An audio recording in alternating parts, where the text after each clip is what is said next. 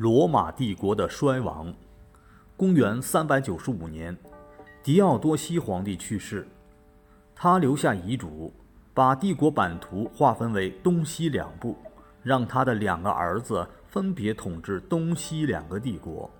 东罗马帝国拥有从黑海到亚得里亚海之间的广大地区，包括巴尔干半岛、小亚细亚、叙利亚、巴勒斯坦、埃及、美索不达米亚。以及外高加索的一部分，首都设在君士坦丁堡，现在土耳其的伊斯坦布尔。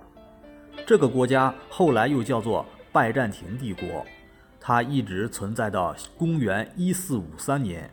西罗马帝国的领土比东罗马帝国要大一些，包括现在的意大利、法国、西班牙、比利时、英国的大不列颠、奥地利、匈牙利。南斯拉夫的西北、地中海的整个西部，以及阿尔及利亚、摩洛哥、突尼斯、利比亚的北部，首都仍设在罗马。两个帝国形成后，各自经历了不同的历史命运。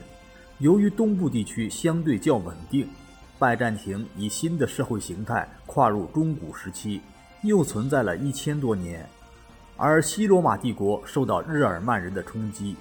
苟延残喘了几十年，就很快灭亡了。导致西罗马帝国灭亡最直接的原因是日耳曼人的一支西哥特人的侵入。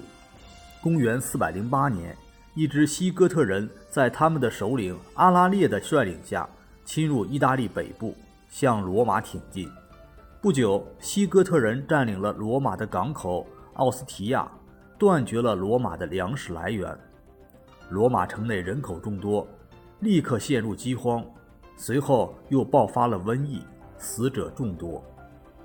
罗马元老院迫不得已派人去向阿拉列求和，献出黄金五千磅、白银三万磅、绸料四千匹、皮革三千张、东方胡椒三千磅，又提交一些贵族做人质，才换取西哥特人的解围。被允许到港口买粮。和平是短暂的。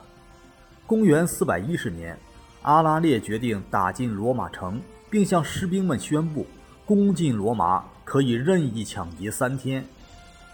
一个雷电交加的夏夜，城里的罗马奴隶为攻城者打开了城门，号称永恒之城的罗马陷落了。三天三夜的洗劫。四面八方的大火使巍峨的殿宇、壮丽的宫室化成了焦土一片。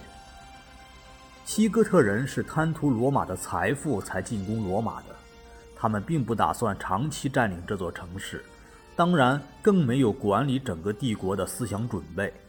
在入城的第六天，他们就放弃了罗马，向意大利南部推进，打算渡海远征西西里，再去非洲。但是阿拉列突然病死，使西哥特人远征的计划没有实现。后来，他们在西罗马帝国的西南，今天的西班牙北部，建立起西哥特王国。这以后，在西罗马帝国广大的领土上，东哥特人、汪达尔人、法兰克人、勃根人、昂格鲁撒克逊人。陆续建立起一个个蛮族小王国，西罗马帝国犹如高坝坍塌，陷入了土崩瓦解的境地。公元476年，西罗马帝国最后一位皇帝罗穆罗·奥古斯都被废除，西罗马帝国正式灭亡。它标志着西欧奴隶制社会的终结，从此欧洲进入封建社会。